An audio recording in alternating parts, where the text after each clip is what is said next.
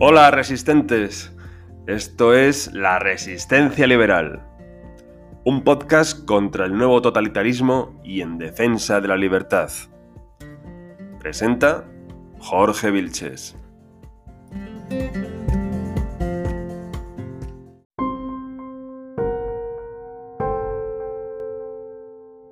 Hay quien nos dijo que a veces el fascismo aparece con la bandera de la libertad con la libertad de quienes pensaron que la limpieza que querían hacer en Europa les llevaba justamente a asesinar en los campos de concentración y en todas las batallas que hubo que dar por la democracia y contra el fascismo.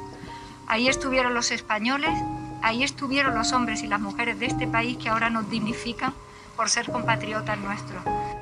Frente a una derecha sin proyecto ninguno, más que como hemos visto en esta campaña, pues ya no lo vamos a repetir porque resulta bastante poco edificante repetirlo una vez y otra, pero que ha consistido en cañas, en no encontrarte a tu ex y en recibir abrelatas de berberechos. Pues España no está para eso, pero como eso es lo que deciden las urnas, nosotros lo asumimos, lógico, asumimos la derrota que hemos tenido y el gobierno de España está en lo que tiene que estar.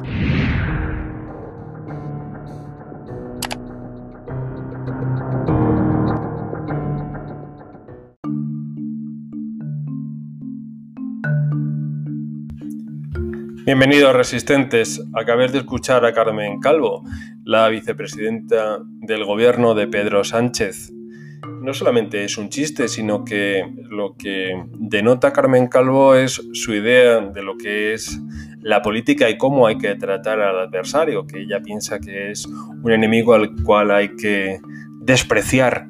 Detrás de todo esto hay un supremacismo moral que procede de uno de los tópicos más falsos que corre por la cultura, y es que la izquierda es heredera de la ilustración, y no es así. Vayamos con ello.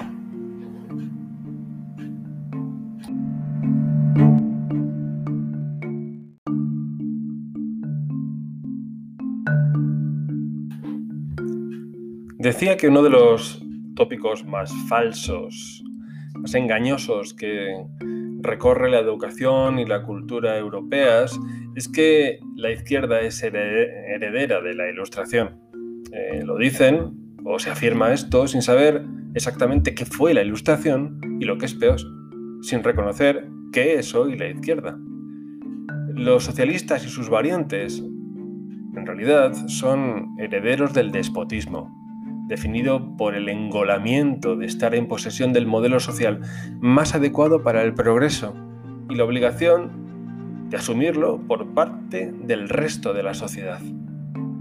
En esa obsesión idealista por transformar lo existente, transformarlo aunque la gente no quiera, conviven dos ejes, la moral y la idea de progreso.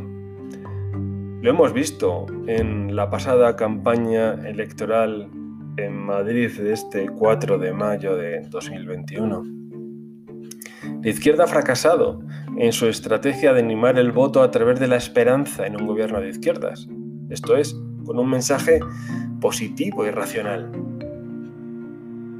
No, al final han tenido que apelar al miedo y al rencor. El motivo es que los los socialismos no dan más de sí. Tienen un mensaje gastado que solo sirve para las emociones, pero no da de comer, ni genera empleo, ni mantiene empresas, ni atrae inversiones, ni da libertad, ni garantiza los derechos, ni sirve para controlar el poder o asegurar la independencia de la prensa. Todo lo contrario. Ante el, fracaso en generar ilusión, general esperanza, han echado mano de sus dos motores tradicionales, el miedo y el odio. No hay ilustración ni ciencia en eso, sino emociones. Esta es una constante de la izquierda en la que todo es cuestión de voluntad, eh, recordad el sí se puede, y de percepción de la realidad. Con este planteamiento en el que todo es cultural y social, la ciencia y la naturaleza no existen. Si todo depende de la cultura y todo depende de la percepción social, Lo racional, que es la ciencia y la naturaleza, no existen. Para esta izquierda desilustrada, todo es interpretable y por tanto todo es político. Si es político, es conflictivo y en consecuencia es relativo. Este caos filosófico de la izquierda tiene como resultado un conjunto de eslóganes emocionales vacíos.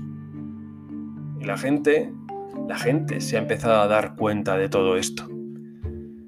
Decía al comienzo que la izquierda define sus intervenciones, las intenciones que tiene en esta, en esta sociedad a través de la moral y de la idea de progreso.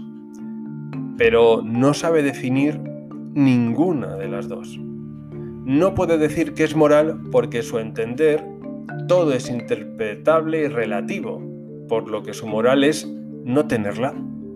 En el momento en el que se quieren fijar las políticas públicas por la moral, por ejemplo, más justicia social, hay que definir por qué, a quiénes, cuánto y para qué de una forma coherente y duradera. No es moral lo que es efímero. La moral es permanente. De no ser así, la política basada en esa moral se convertirá con el tiempo en inmoral. Quizá esto no se entienda entre la mayoría de la gente, pero lo que le queda al español común es que Pablo Iglesias, todo este podemismo y comunismo, han estado defendiendo el reparto de la riqueza y quitar a los ricos para dárselo a los pobres, pero han aumentado su patrimonio por seis en seis años. E incluso vive como un burgués en una mansión con servicio doméstico.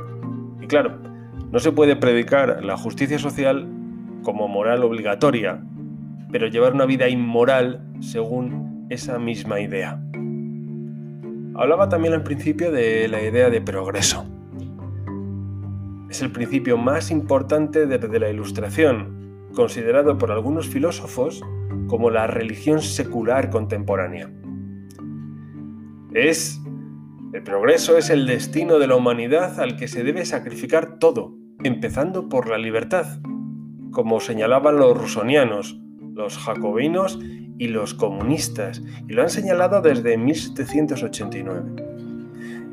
La culminación de ese propósito, por supuesto, necesita de una buena dosis de ingeniería social. Una ingeniería social que consiste en un aluvión de legislación y coacción para moldar el orden social al proyecto político, para crear el hombre y la sociedad nueva, reformando el hombre existente y la sociedad existente. La izquierda entiende por progreso avanzar a toda costa hacia la consumación de ese proyecto. En ese plan sobran las personas, las instituciones, las costumbres, las culturas, las religiones, los partidos o la filosofía que se opongan a su idea de progreso. De ahí que en mi libro La tentación totalitaria diga con toda rotundidad que la izquierda es enemiga de la libertad y que tiene un alma totalitaria. No, ni es moral ni es progreso. Y eso por no hablar de su apoyo a los nacionalpopulismos ibéricos, como el, catalán y el vasco, o del blanqueamiento del mundo etarra para satisfacer la ambición de Pedro Sánchez. La izquierda es una contradicción emocional dirigida, como siempre, por, burgueses y millonarios. Los burgueses y millonarios que encabezan las listas del Partido Socialista, de Unidas Podemos y de Más Madrid. En la izquierda solo hay una estrategia para llegar al poder y ahora se encuentra colapsada. Esa estrategia es la apelación emocional. Pero esa apelación emocional funciona cuando el emisor es coherente con la virtud que predica. Y no es el caso. La socialdemocracia sensata, aquella que razonaba y tenía respeto por el sistema, fue un grupúsculo del siglo XX que hoy no pinta nada. El sanchismo ha ocupado su lugar. haciendo evidente que no hay superioridad moral, ni intelectual, ni cultural sobre la derecha. No cuela ya que la democracia sea que gane la izquierda. Tampoco la libertad es cosa suya, como hemos escuchado a Carmen Calvo al comienzo, sino todo lo contrario. La realidad escapa a su marco mental.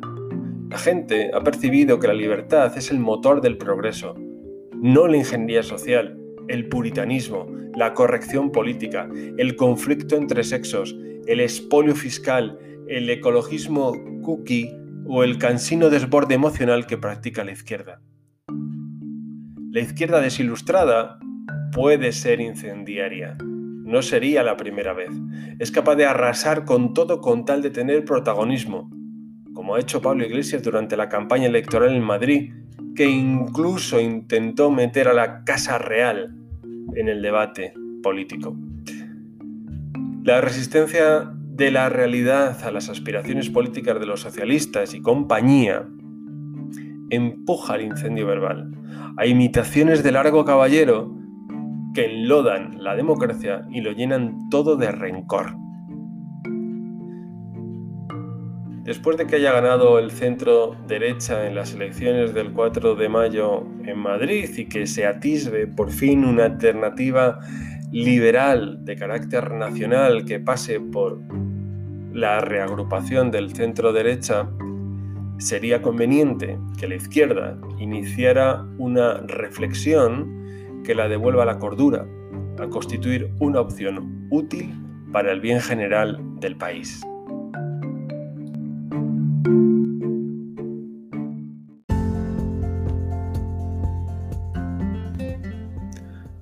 Bueno, hasta la próxima que será pronto. Y no os olvidéis de resistir al nuevo totalitarismo y de defender la libertad